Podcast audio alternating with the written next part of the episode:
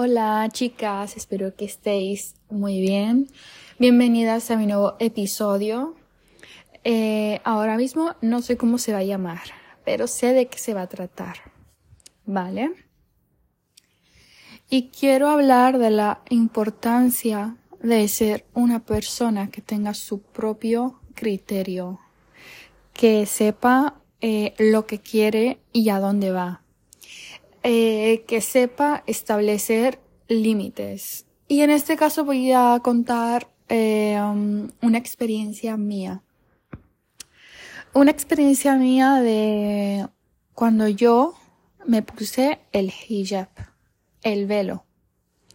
Para las que no sepan, algunas ya me conocen de hace dos años y yo antes me tapaba eh, el cabello el cabello.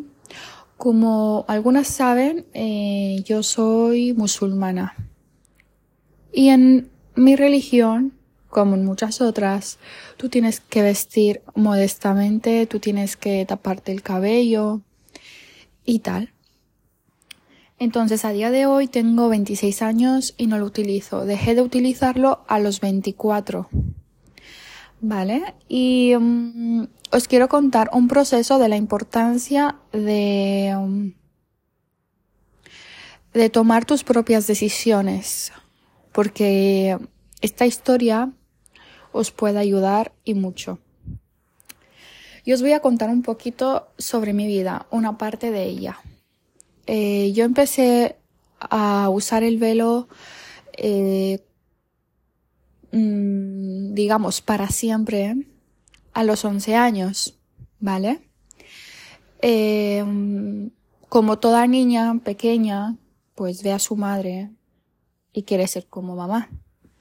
Entonces yo recuerdo que cuando tenía 10 años, yo estaba interesada en verme como mamá, yo me iba al espejo, recuerdo esas escenas que todavía las tengo en la mente.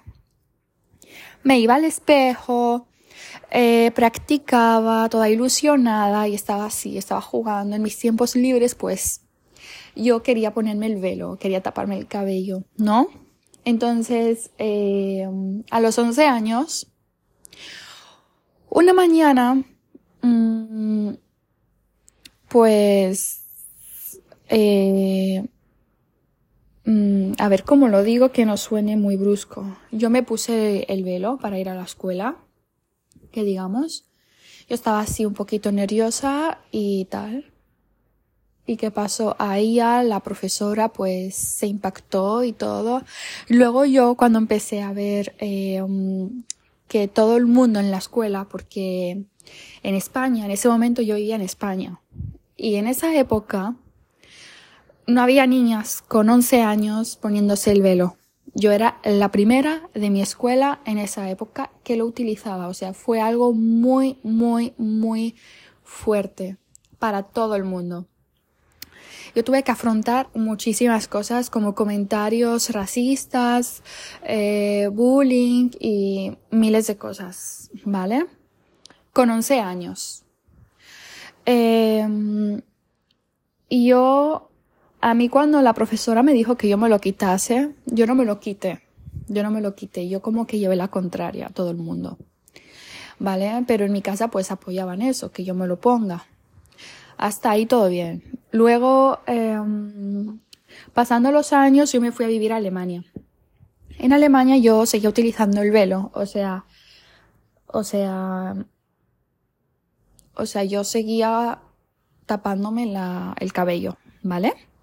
Y lo que pasó fue que yo ya cuando ya me ponía, ya tenía 17 años, mi mentalidad empezó a cambiar. Empezó, empezó a querer, pues, otro tipo de cosas, como nos suele pasar. ¿Y qué pasó? Que eh, mi familia, pues, eh, no lo aceptó. No lo aceptó. Entonces, eh, lo que yo recuerdo, para no contar mucho, que a mí se me intentaba convencer con muchas cosas. ¿Vale? Yo no me lo llegué a quitar ni nada de eso. ¿Vale? Ahí voy intentando mejorar, tenía, yo me ponía el velo, me, me, ponía unos jeans, luego recibía muchos comentarios, ya sean familiares y del exterior, que no me ponga eso, que tengo que ir más tapada, que tengo que vestir así. Todo el mundo me decía qué tengo que hacer. Todo el mundo me decía cómo me tengo que vestir. Todo el mundo me decía cómo me tengo que ver. Todos me decían cómo se ve una mujer musulmana, que lo que yo hacía estaba mal y, o sea, y cuando yo mmm, me tapaba más, vestía más modesta, aparte de taparme el cabello, yo me vestía más modesta. Eh, siempre había una crítica, siempre, siempre se me criticaba por cosas, ya sea en internet y ya sea, pues, gente de tu familia. Es como que hagas lo que hagas, nunca vas a satisfacer a nadie. Entonces, ¿qué pasó? Que yo ya con 24 años, ahora tengo 26. Eh, yo pienso que esta historia fue de ayer, porque ha pasado muy rápido. Eh, yo lo consulté en casa y yo dije, yo no, ya no me quiero poner el velo.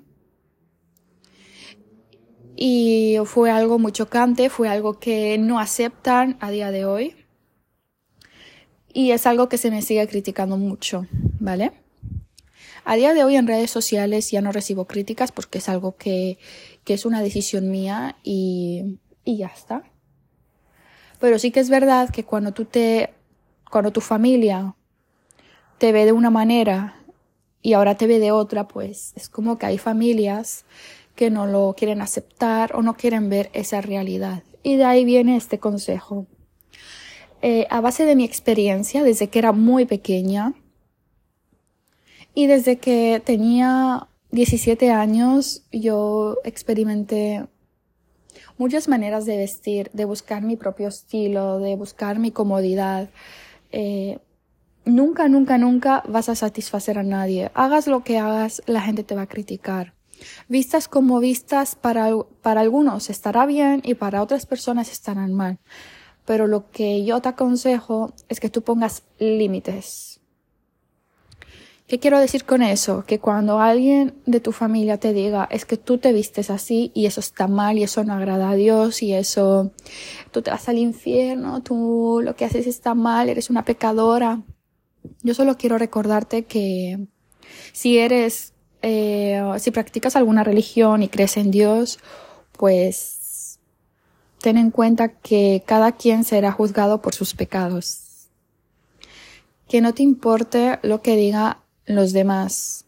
O sea, tú intentas ser mejor persona, no hagas daño a nadie, sé una persona que tenga paz en su corazón, que no tenga odio, ni nada de eso. Pero de verdad que es muy importante establecer límites, porque yo con 11 años yo recibía críticas de profesoras que me decían que me lo quitase porque si no suspendía.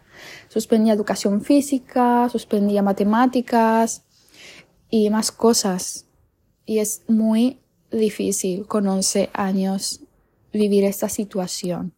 Y más en esa época que no había nadie que lo hacía. Era la única de la escuela.